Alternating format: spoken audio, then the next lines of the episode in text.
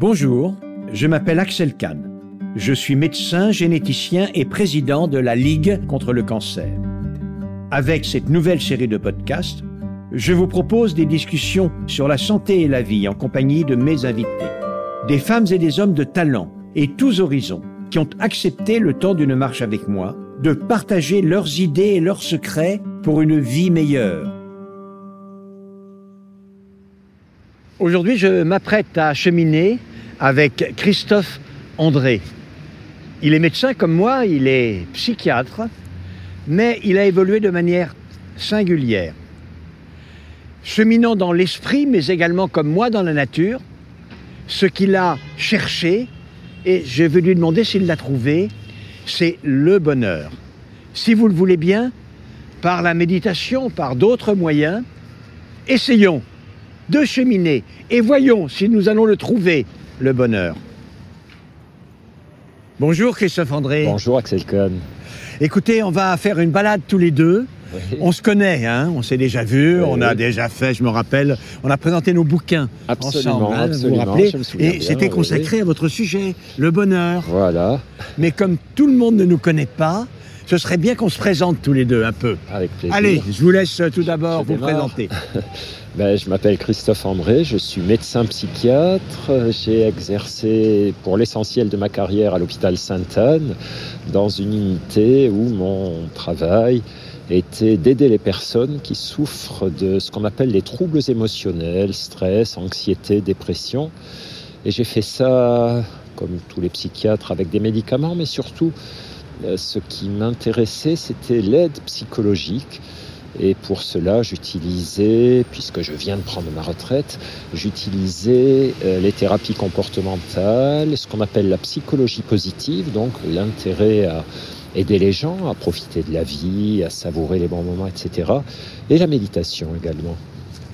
Eh bien, écoutez, je suis maintenant le président de la Ligue nationale contre le cancer et c'est un peu en tant que président de la Ligue nationale contre le cancer que j'ai le plaisir de m'entretenir avec vous sur ce point et j'ai appris que nous avions tous les deux certainement beaucoup de points communs. On s'intéresse, vous et moi, au bonheur. On va échanger sur le bonheur.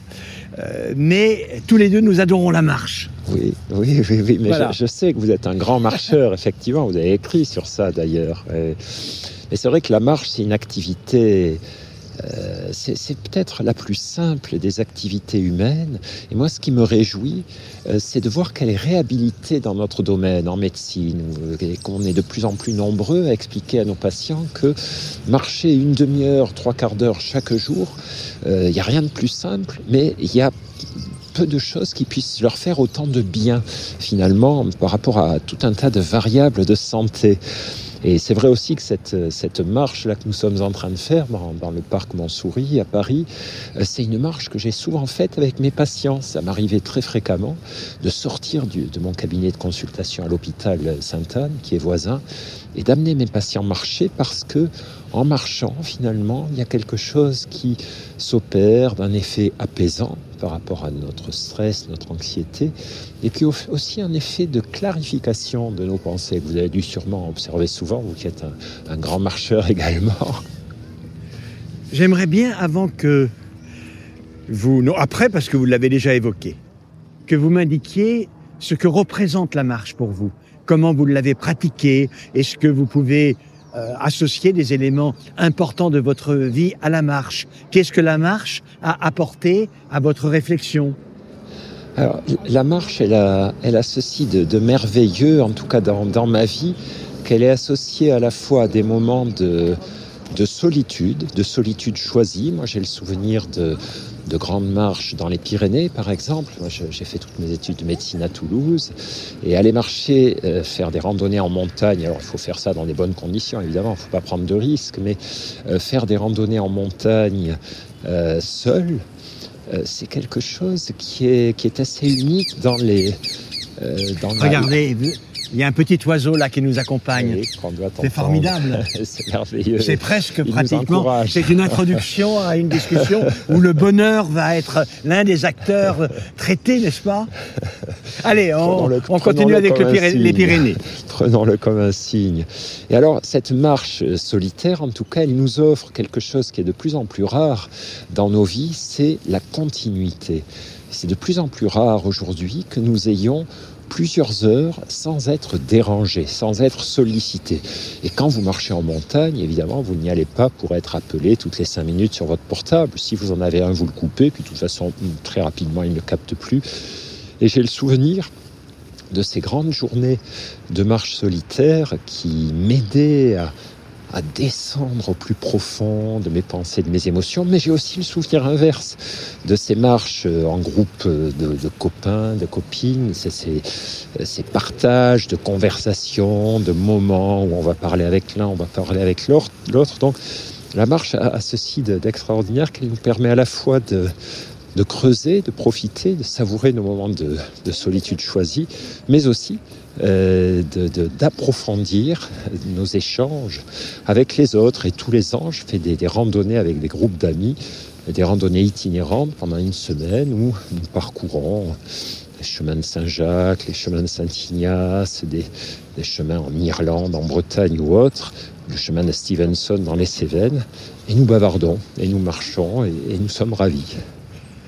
Quant à moi, je me suis demandé la raison pour laquelle j'avais une telle passion de la marche. Passion au point que quand on me demande de me définir, je dis que l'une des manières les moins sottes d'y parvenir est de dire que je suis un homme qui marche. Et d'ailleurs, je m'amuse parce que en marchant, je pense, L'université, nous avons été tous les deux, l'université Paris-Descartes fait allusion à Descartes, je pense donc je suis. Et moi, je fais le raccourci, je marche, donc je pense, donc je suis, je marche, donc je suis. Je suis un homme qui marche. C'est Et- c'est très beau. Vous savez que Christian Bobin, le poète, a écrit un très beau livre qui s'appelle L'homme qui marche, qui est une biographie de Jésus, et où il montre que Jésus était un grand marcheur. Il n'arrêtait pas de- de- d'aller à la rencontre des gens, de passer d'un village à l'autre, et c'est un très beau bouquin aussi. Et a- alors, ce qui s'est passé, comme origine, c'est que j'ai été élevé en nourrice par une paysanne très très pauvre, qui était si pauvre qu'elle n'avait pas d'autre moyen de se déplacer de marcher à pied. Et quand j'ai été petit garçon, les cinq premières années de ma vie quand même, euh, dans un très petit village, euh, les... dès que j'ai été garçonnet, je me le rappelle, 3 ans, 4 ans, je suivais le mouvement quand elle se rendait à- à des invitations, voir ses filles qui étaient dans des villages euh, avoisinants, mais avoisinants, euh, 4 km, ça faisait 8 km les retours pour les petites jambes d'un petit garçonnet, c'était déjà beaucoup. Et quand mes parents m'ont pris à Paris à 5 ans, euh, je leur en ai voulu, j'ai été extrêmement difficile. Et euh, donc, euh, très rapidement, pour arriver à me calmer, ils m'ont mis au louveteau, puis au scout, etc. Et j'ai marché toute ma vie. J'ai calculé dans un livre autobiographique récent que j'avais dû marcher 100 000 kilomètres rien qu'en France dans, dans ma vie. Et en fait, pour moi, la marche, comme objectif, ça a été de retrouver le paradis terrestre un peu illusoire, mais euh, qu'était le petit village où j'ai passé mon enfance. Et ce qui est fantastique, et c'est une bonne entrée en matière pour parler du bonheur, ce qui est fantastique, je trouve, c'est que dans mes marches toute ma vie, en effet, ce paradis terrestre, je l'ai souvent rejoint. Avez-vous rejoint le paradis terrestre en marchant? En marchant, en tout cas, euh, je me suis souvent éloigné de l'enfer, puisqu'on est dans ces grandes images, euh, parce que, co- comme vous le, disiez, le- le- le- les moments où on, où l'on marche sont des moments, euh, il y a bien sûr le fait qu'on rejoint un idéal, une communauté, le désir de, de penser, de réfléchir à quelque chose, mais pour moi, c'est souvent aussi euh, la marche est anxiolytique, quoi, pour le dire simplement, et antidépressive, puisque j'ai ce petit fond anxieux, un peu, un peu déprimé parfois quand, quand la vie euh, me- secoue un petit peu.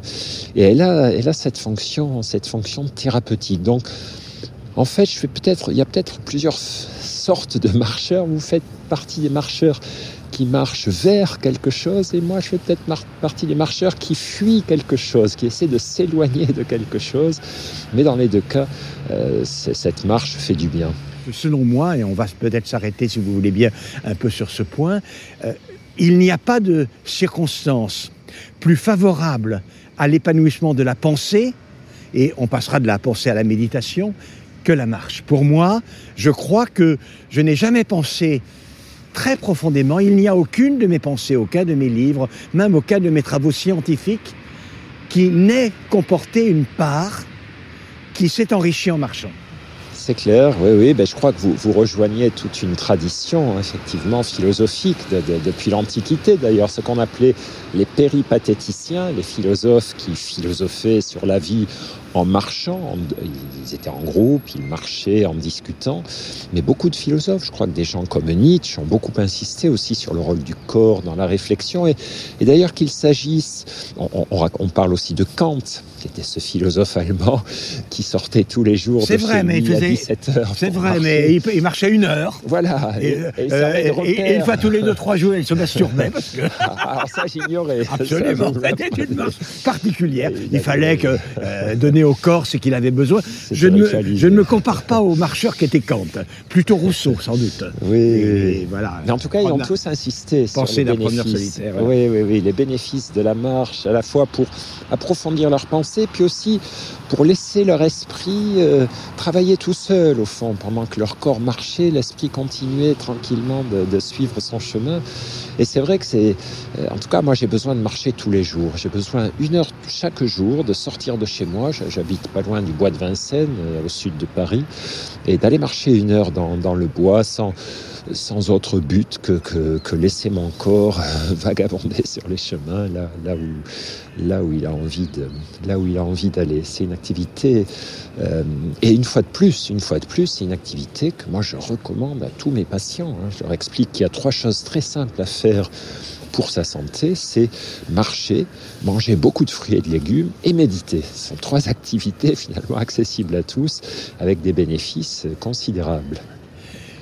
Le terme et l'objectif que vous donnez à la marche, c'est-à-dire de méditer, me pose un petit problème. Mais peut-être euh, dans notre discussion, vais-je parvenir à le résoudre.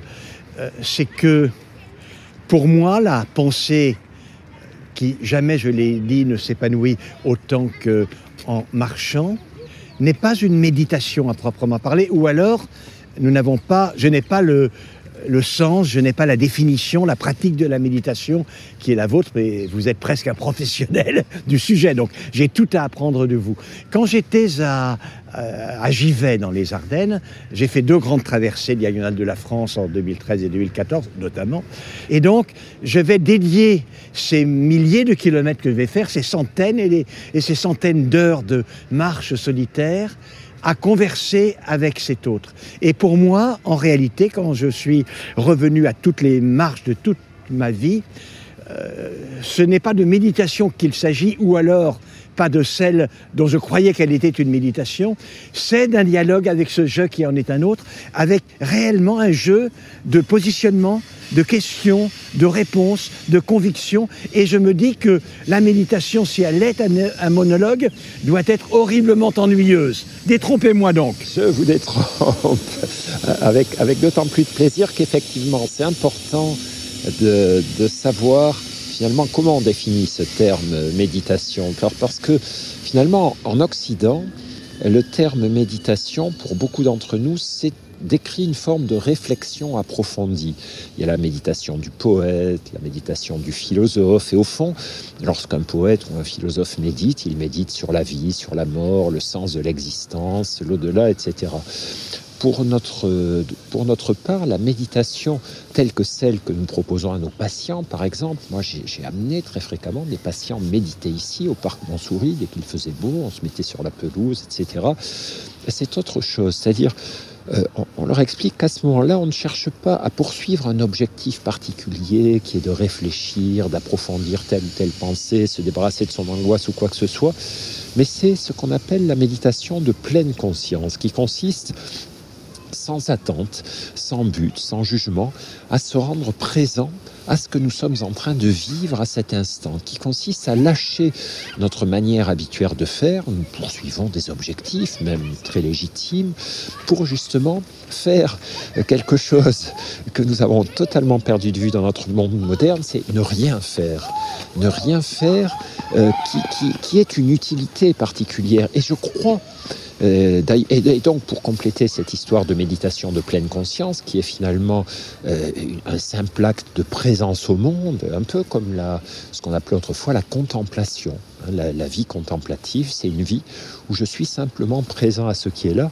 Nous avons aussi dans nos, exercices de méditation que nous proposons à nos patients, des exercices de méditation marchés. Et au fond, la marche, en tout cas la marche qu'on pratique pour son plaisir, peut être une activité méditative. Je ne fais que marcher. Je n'ai pas d'autre objectif euh, que celui de faire un pas après l'autre et d'être présent au bruit, aux couleurs, aux formes, aux sensations.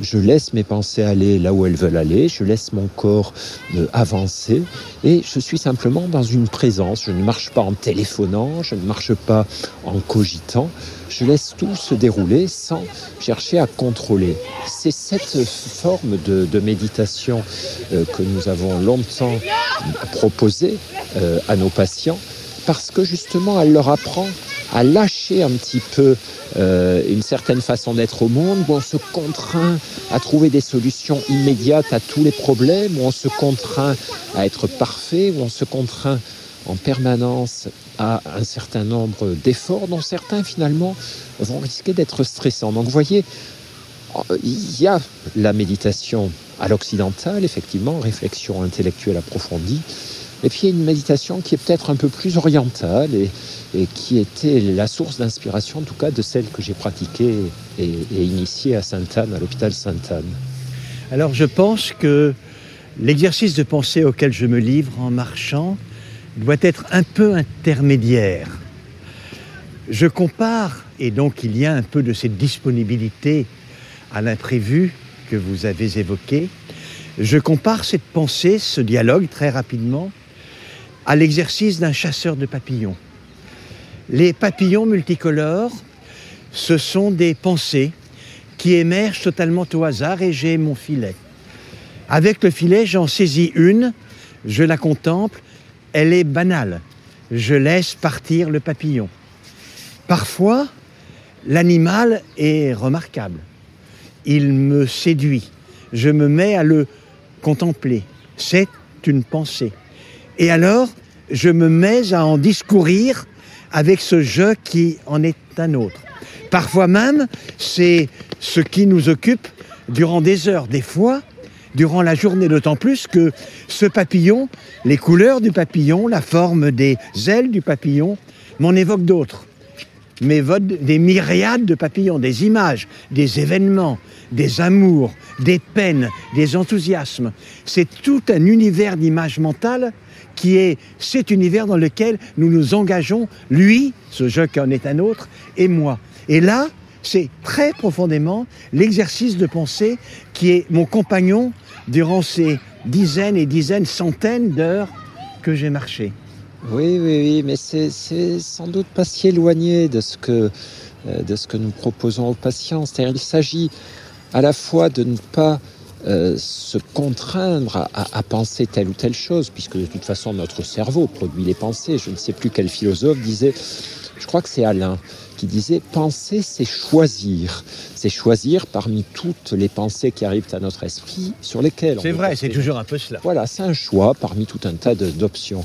Et donc, ce qu'on apprend à nos patients, c'est effectivement d'abord s'apercevoir que les pensées déferlent sans cesse. Il est illusoire de vouloir s'arrêter de penser? Ça serait comme s'arrêter de respirer. Ça, ça ne marche pas. Quoi. Notre cerveau produit. C'est la raison pour laquelle je n'ai jamais compris les gens qui affirment, en croyant ce qu'ils disent, hein, qui affirment Moi, je marche pour vider ma tête, pour vider euh, ma tête de toutes mes pensées. Mais c'est pas possible. Moi, dès que je marche, j'emplis ma tête des pensées. Absolument. Mais, et, parfois même, quand on médite, on a l'impression que c'est qu'on est encore plus exposé à ce déferlement de pensées, alors que quand on est dans des distractions, euh, de, voilà, de, la lecture, regarder des écrans, une discussion, on, s'écarte un petit peu de ces contenus de pensée. Donc l'idée, c'est plutôt d'apprivoiser la, la, notion que ce flux de pensée est incessant et de choisir soit de les laisser filer, elles sont toujours là. C'est mon papillon. Voilà, on, regarde passer les papillons, mais on ne s'accroche à aucun d'entre eux, on essaie d'en attraper aucun d'entre eux.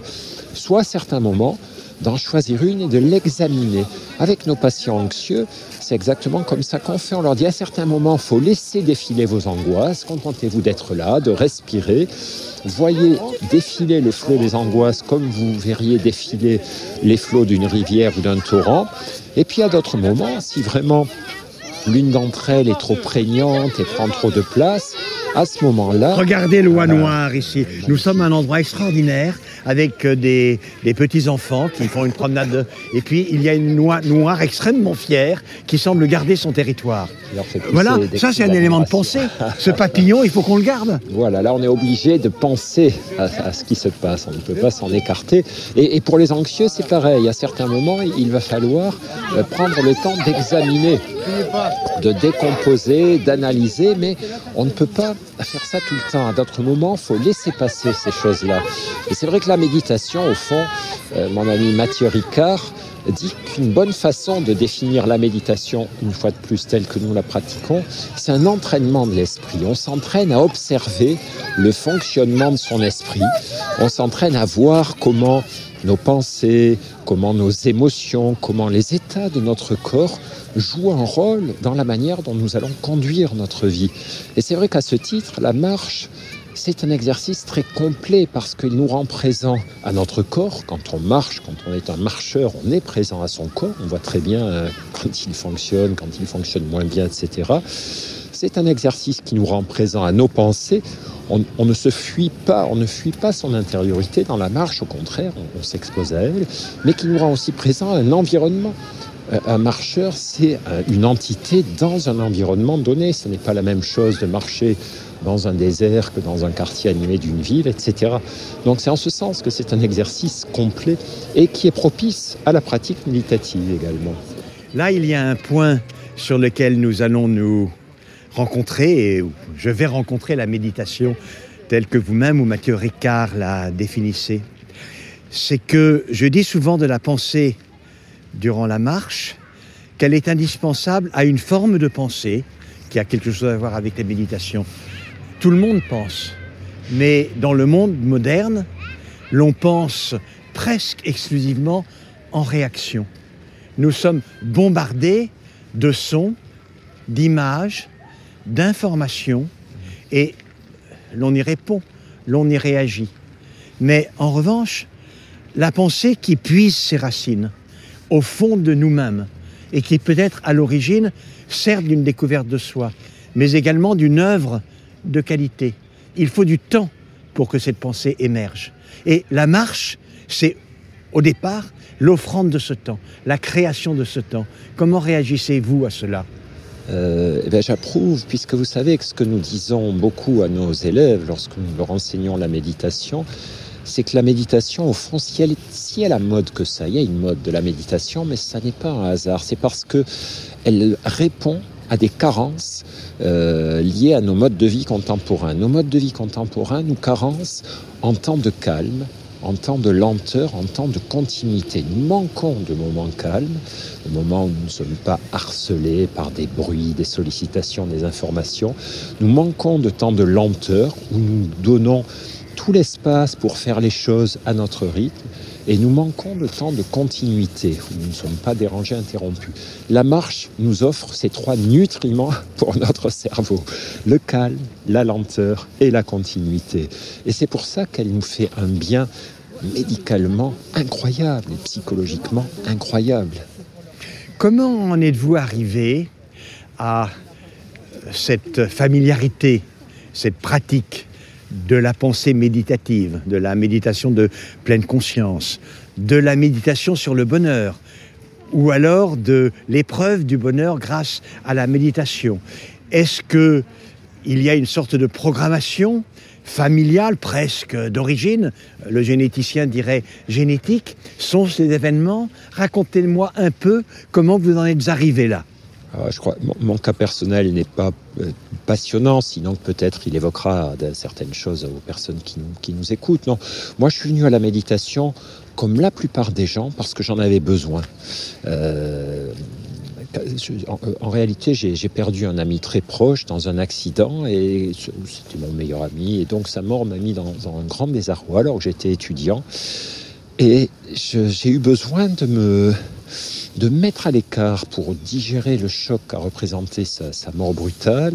Et je me suis retiré dans un monastère bénédictin où j'ai été très bien accueilli. Je suis resté 15 jours et les moines m'ont appris la méditation. Alors ils m'ont appris l'oraison silencieuse qu'on enseigne dans, le christianisme, mais qui constituait euh, en fait en une série d'exercices méditatifs. On reste assis ou à genoux, immobile, dans la, dans la nef de l'église abbatiale pendant de très longs moments. Au début, c'est très angoissant, toutes les pensées douloureuses s'entrechoquent, et puis on voit que si on reste là, à respirer, à écouter, à ressentir, à observer, il y a comme une décantation de toutes nos souffrances qui s'effectue. C'est comme ça que j'ai découvert la méditation. Puis après, j'ai vu passer les premiers euh, mais cette méditation-là, évidemment, je ne pouvais pas la proposer à mes patients. Nous sommes médecins, soignants, donc on doit être dans une forme de laïcité absolue, bien sûr. Et ensuite, j'ai vu passer les premiers travaux scientifiques montrant que cette forme de méditation qu'on appelle la, pleine conscience, dont on parlait tout à l'heure, qui est une méditation laïque, d'accès très simple, avait des vertus très importantes euh, pour les patients. Et donc, je me suis formé j'ai commencé à tester ça, à proposer ça en 2004 à l'hôpital Sainte-Anne. On était le premier service universitaire en France à, à offrir ça à nos patients. Et puis voilà, c'était le mouvement était lancé. À la Ligue, vous savez, la Ligue est une grande, grande maison, une vieille maison, elle a 102 ans.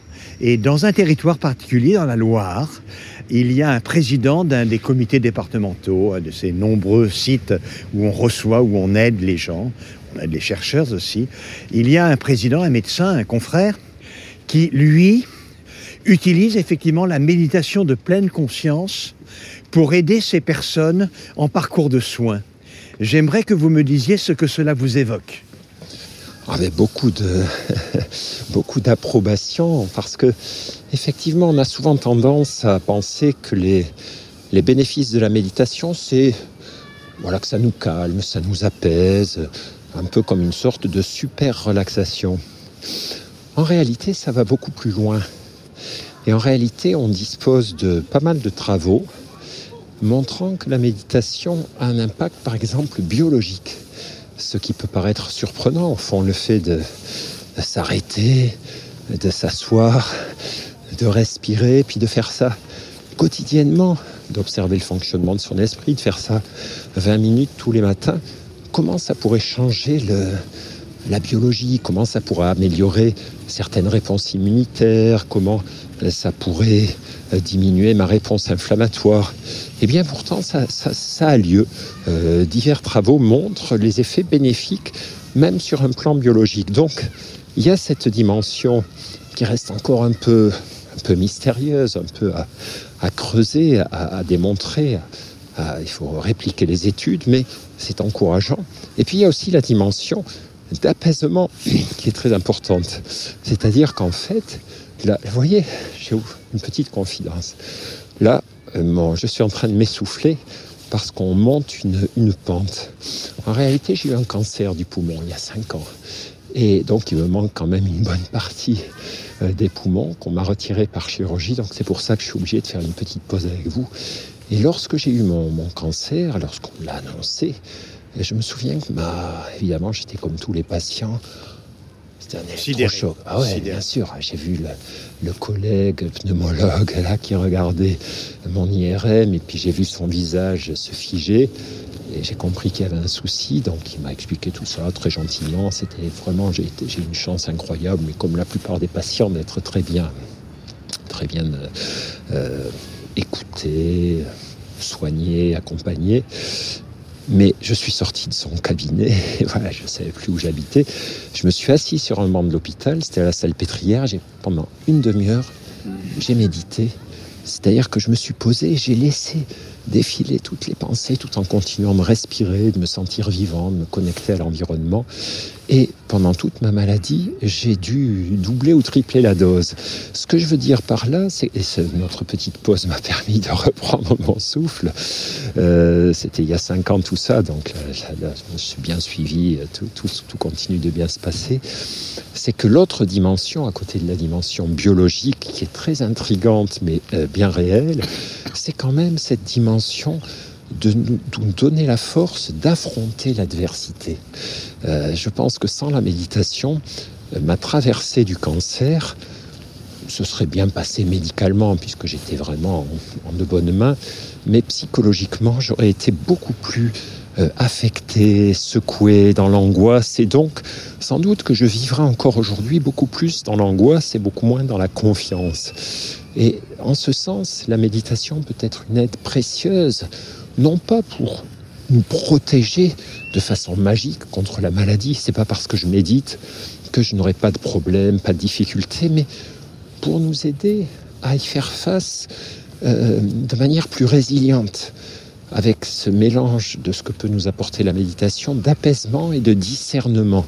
Arriver à s'apaiser de, de l'excès d'angoisse, on ne peut pas toutes les supprimer, mais faire avec, et puis arriver à avoir assez de discernement pour voir ce qui continue d'être là, ce qui continue d'être une aide, ce qui continue euh, d'être une chance. Et dans mon cas, c'était d'être soigné. Euh, j'avais la chance d'être euh, dans un pays à une époque où, grâce au progrès de tous les, collègues qui nous ont précédés, on sait soigner le cancer.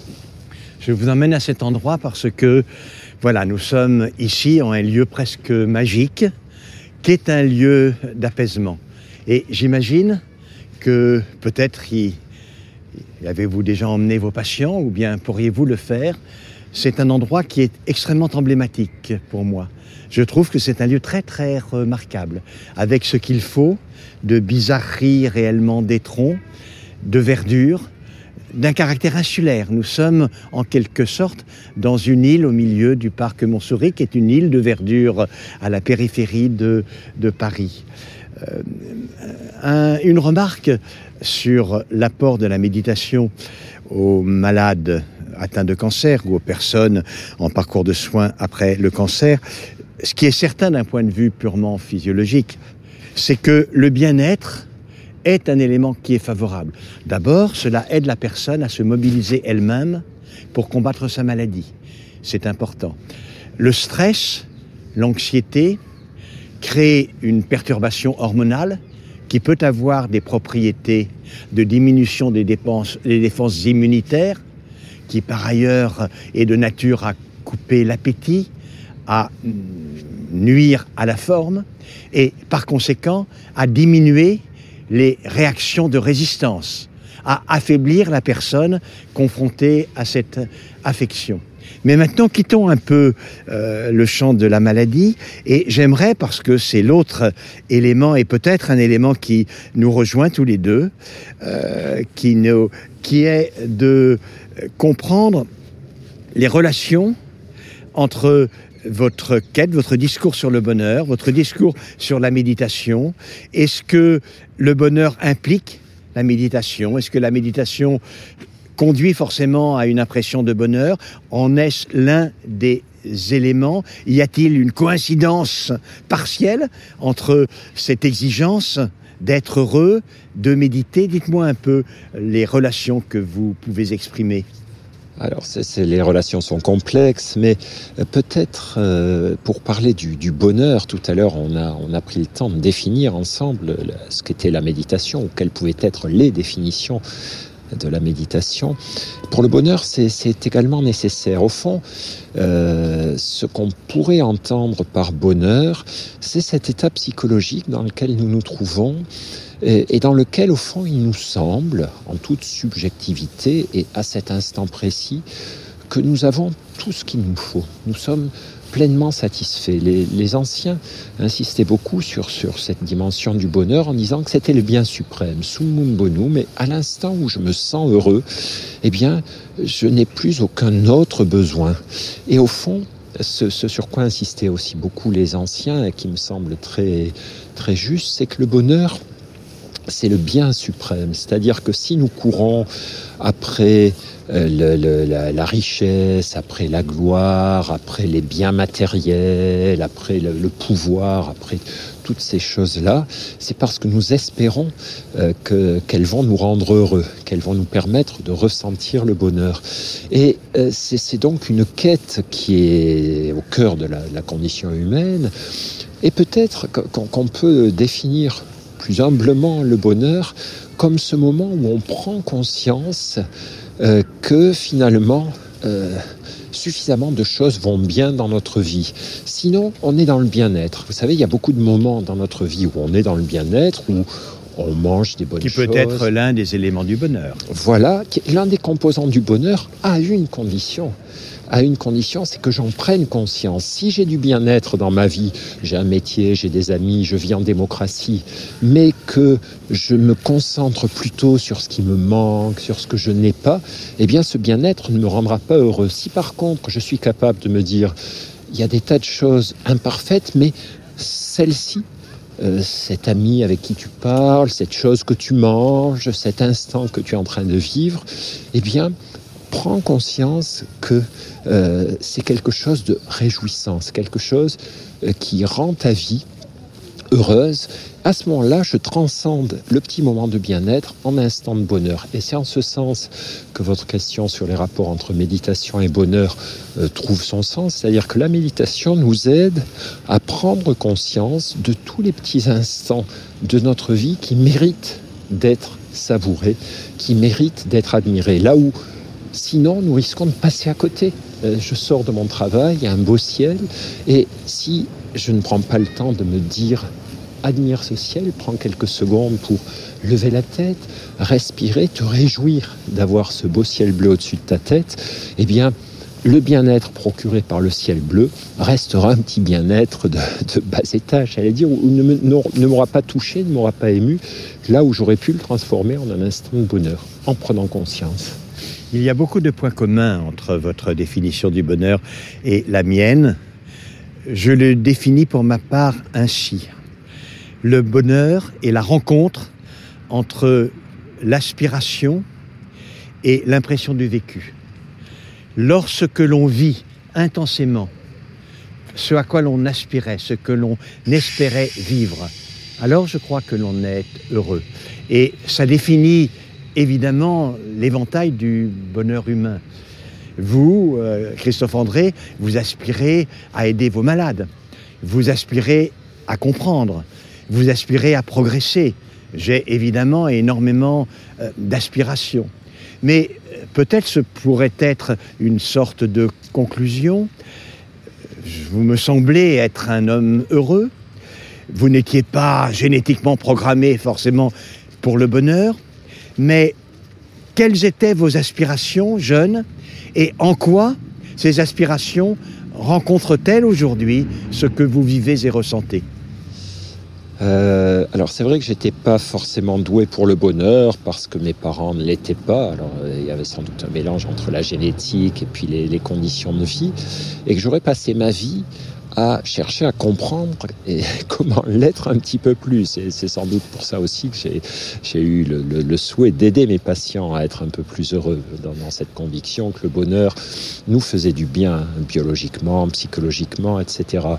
Euh, moi, j'ai le sentiment aujourd'hui que ma je suis plus heureux que je ne l'étais autrefois du fait de ces, tous ces efforts. Moi, ça ne me gêne pas d'avoir à faire des efforts pour être heureux. C'est un peu comme la condition physique. Hein. Si on n'est pas forcément doué au départ, euh, on, peut, on peut progresser. Euh, m'ont aidé à me rapprocher d'une forme de bonheur qui est ce que euh, cette capacité à à faire avec l'adversité. Je, je, crois que le bonheur euh, qui consisterait à, à, rêver de ne jamais avoir d'adversité, de, deuil, de maladie, de, ne jamais avoir à répondre du côté tragique de la vie, euh, peut-être quelque chose d'un petit peu dangereux. Au fond, le bonheur, euh, c'est Paul Claudel qui, disait le bonheur n'est pas le but, mais le moyen de la vie. Autrement dit, c'est n'est pas seulement dans le but d'être heureux que nous avons à faire des efforts, mais c'est parce que sans le bonheur, nous ne pouvons pas vivre. Il y a trop de choses difficiles, douloureuses dans nos vies ou dans celles des autres. Le but n'est, le bonheur n'est pas le but. Euh, je pense, mais atteindre son but fait partie du bonheur. Ça fait partie du bonheur, mais c'est aussi le bonheur qui nous donne les moyens de trouver en nous l'énergie pour poursuivre nos objectifs, pour poursuivre nos idéaux, même si c'est difficile. Et donc, ce bonheur comme moyen de résister au côté tragique de la vie, comme moyen de puiser dans les moments difficiles la conviction que ça vaut la peine de se bagarrer et qu'il y aura plus tard de nouveau un retour de bonheur, c'est très important. Et c'est pour ça que tous les petits moments euh, que nous pouvons nous donner le droit de savourer, euh, dont nous pouvons... Cette promenade dans le parc Montsouris notamment? Une promenade avec une belle discussion euh, sont très précieux parce que les jours où les vents seront contraires, les jours où la vie sera plus difficile, eh bien, nous aurons euh, tout dans notre mal au trésor des, souvenirs heureux de notre existence, de quoi nous dire c'est bon. Aujourd'hui, euh, la vie ne te sourit pas, mais tu sais que un jour, elle se remettra de nouveau à te sourire parce que tu l'as déjà vécu, parce que tu l'as déjà connu. Et en ce sens, le bonheur, c'est un outil de résilience euh, formidable, même s'il n'est pas toujours là, présent à notre disposition. Bien voyez, quand j'ai décidé de consacrer tous les moments libres de ma vie et parfois une partie importante de ma vie à marcher, j'espérais que la marche me permettrait d'arriver à capturer la beauté.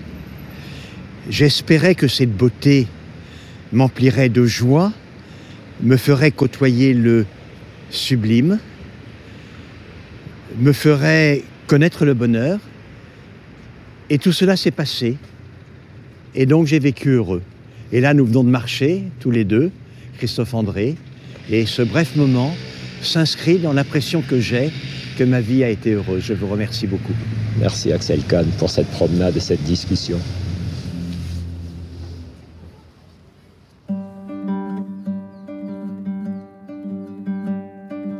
Merci d'avoir cheminé avec nous.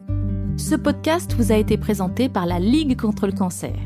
Pour ne rater aucun épisode de En chemin, pensez à vous abonner et enfin, n'oubliez pas que vous pouvez aider à la lutte contre le cancer en faisant un don sur ligue-cancer.net.